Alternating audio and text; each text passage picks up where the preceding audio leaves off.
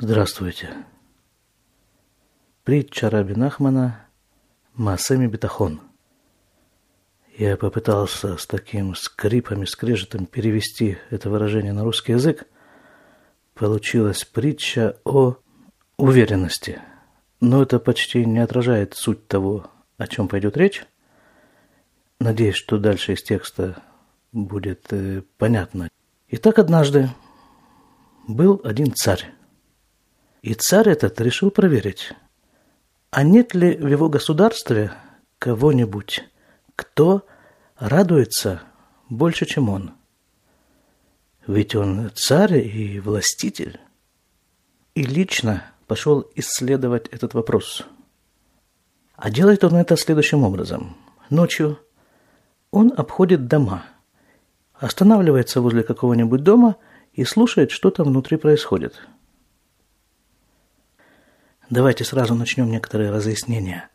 Царь в этой сказке – это некая структура, которая есть у каждого человека и которая в иудаизме носит название Ецер-Ара – дурное начало.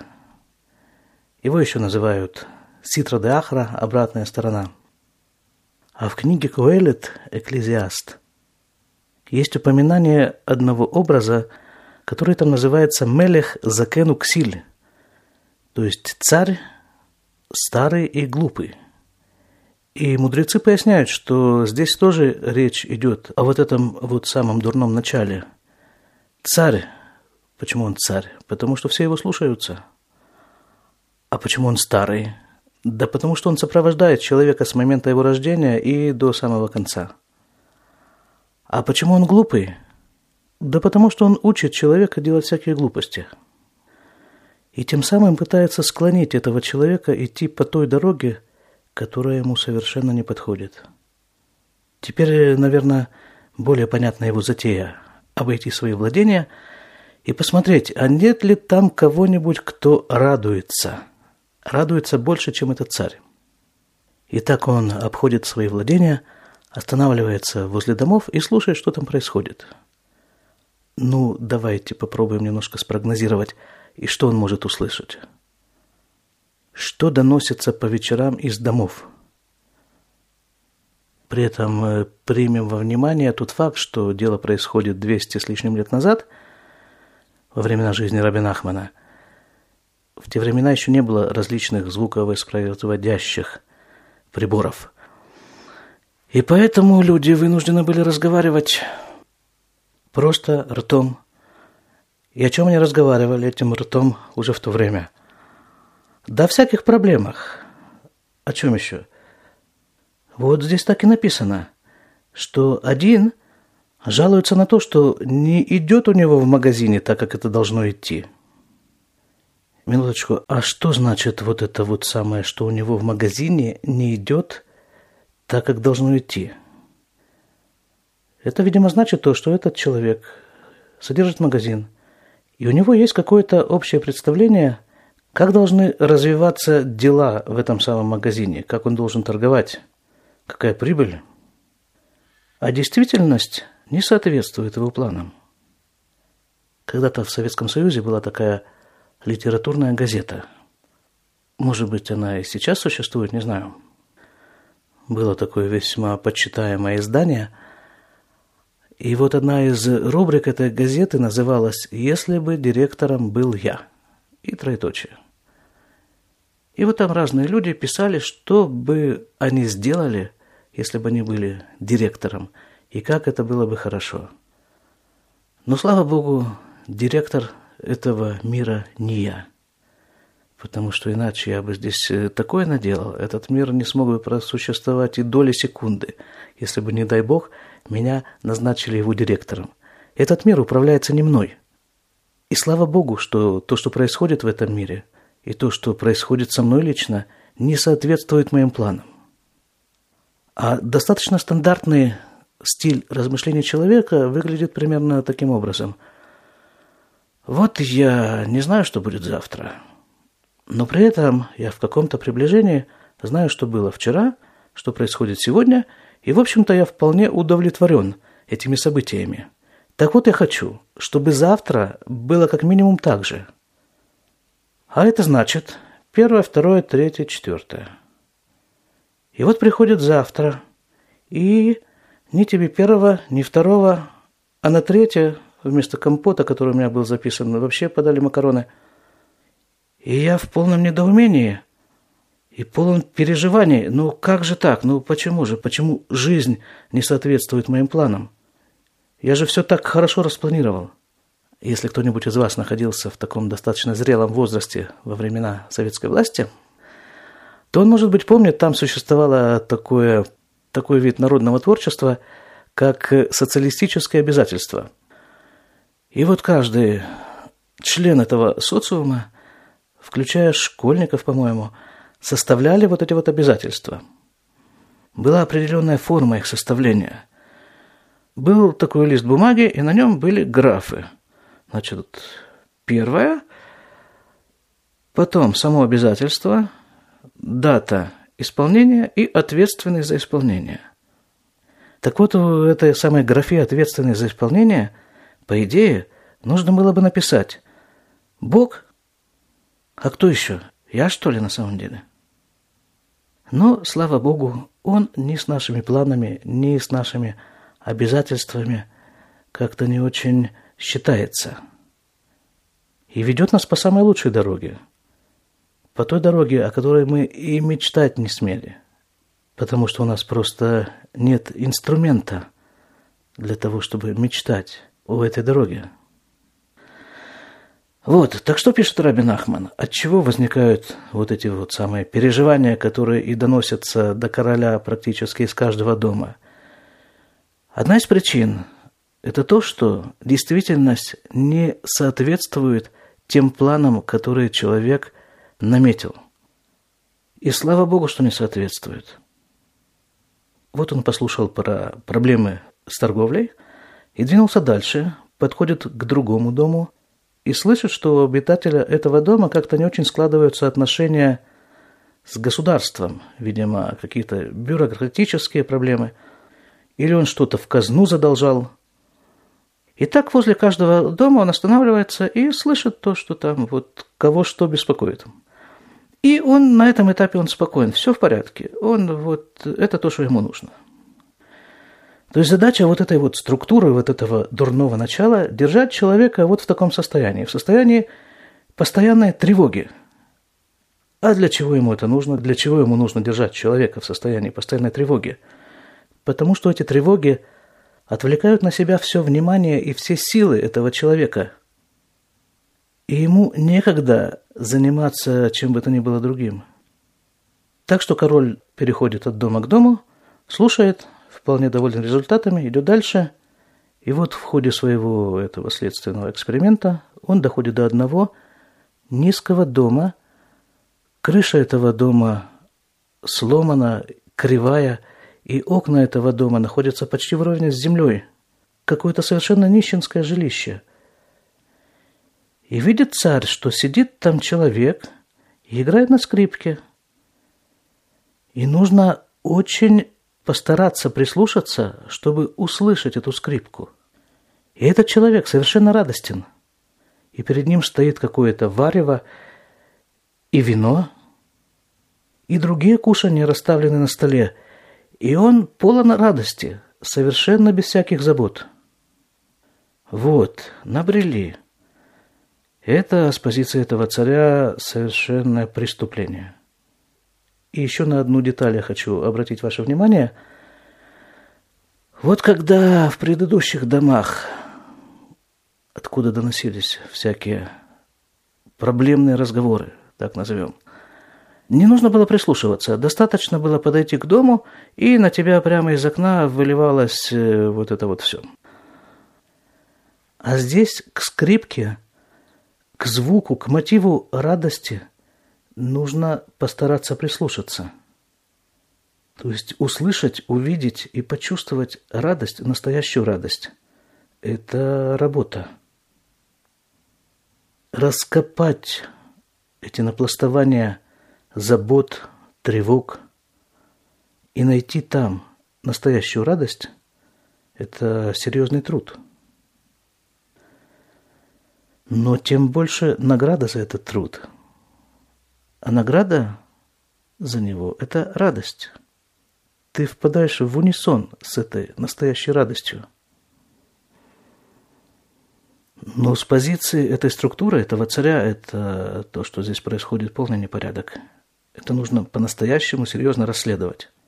И вот царь заходит в этот дом, здоровается, человек, играющий на скрипе, тоже здоровается с ним – и видит царь то, что расставлено на столе, вот это вот сваренное блюдо, и другую пищу. И хозяин дома угощает царя вином, и царь пьет это вино, и в том числе пьет за любовь.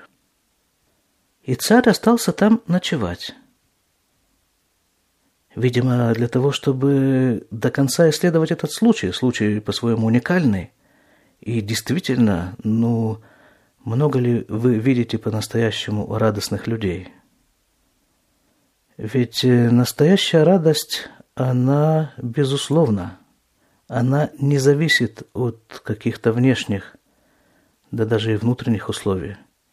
Это радость ребенка.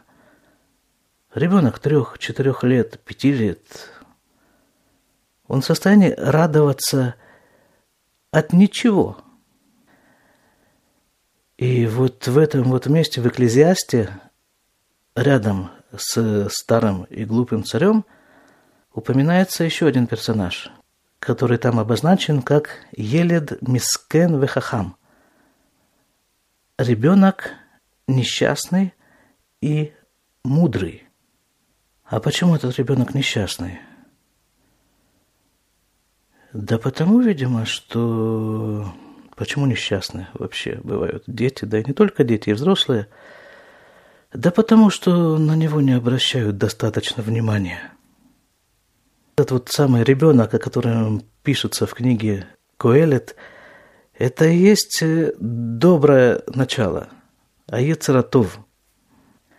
И вот между этими двумя структурами в этой вот притче идет э, противостояние – или, если говорить точнее, взаимодействие. Итак, царь остался ночевать в этом доме и видел, что этот человек полон радости, без всяких тревог. Утром они оба встали, и хозяин дома проводил царя, и царь спросил его, «Откуда ты все это берешь?» И ответил ему, «Я могу, ремонтировать всякие вещи, которые сломались. Потому что полную работу, то есть сделать вещь, я не могу. Могу только ремонтировать вещи, которые сломались. Я выхожу утром, ремонтирую всякие вещи и получаю за это 5-6 золотых. И на эти деньги я покупаю себе еду и питье. И вот эта черта праведника. Он признается, что он не может сделать целую вещь, потому что целую вещь может сделать только Всевышний. Но он может отремонтировать то, что сломалось. Когда у человека что-то ломается, то эта ситуация входит в то определение, о котором мы говорили – Ситуация развивается не по намеченному им плану. Он хотел эту вещь использовать, она сломалась. И тут приходит праведник и ремонтирует. А развернув эту ситуацию немножко по-другому и посмотрев на нее под другим углом, можно сказать так, что вот эта поломка, чего бы то ни было, она произвела какой-то сбой в самом этом человеке – что-то в нем надломилось. И тут появляется праведник и ремонтирует его. Причем, заметьте, вот этот вот э, ремонтирующий человек, как назвать такую профессию, ремонтник, что ли, эта профессия не очень престижна. Ну, как бы не доктор, не адвокат. Я не знаю, какие сейчас приоритеты есть э, в России в отношении профессии. Но не думаю, что ремонт вещей находится в ряду этих приоритетных профессий. Так вот он говорит, что он выходит утром, ремонтирует какие-то вещи, зарабатывает на этом 5-6 золотых и покупает себе еду и питье на вечер. Получается, что вот это вот ремонтирование вещей для него, для этого человека, для этого праведника, это в конце концов источник радости. Ведь ребенок приносит радость окружающим самим фактом своего существования в этом мире. Люди смотрят на улыбающегося, смеющегося ребенка и сами начинают смеяться и радоваться. Но это совершенно не входит в планы этого царя. И он решает э, обломать ему этот процесс. И с утра пораньше царь издает указ, что если у кого-нибудь сломается какая-то вещь, чтобы ни в коем случае он не отдавал ее ремонтировать кому-то другому. Или пускай ремонтирует сам – или пускай покупает новую. Меня тут посетила такая мысль, что ведь вот этот указ, который царь издал там не знаю сколько сотен лет назад, он набирает свои силы сейчас. Ведь сейчас мы живем в мире, в котором вещи почти не ремонтируются. Когда что-то ломается, вот это вот самое выбрасывается, покупается новое – или, по крайней мере, выбрасывается какой-то блок из этой вещи и заменяется новым. Никто уже не ищет тот проводок, который отпаялся и который нужно припаять обратно. Зачем? В царском указе написано «купить новое». А мы ведь помним, кто на самом деле этот царь. Ну хорошо, так ведь в указе, если быть точным, говорится не только про то, что купить новое – Говорится, если что-то сломается, не давать никому ремонтировать, ремонтировать самому. Или купить новое. А что такое вот это ремонтировать самому? Это попытка внушить человеку мысль, что нельзя обращаться за помощью. Я имею в виду настоящую помощь. Помощь, которая идет от праведника.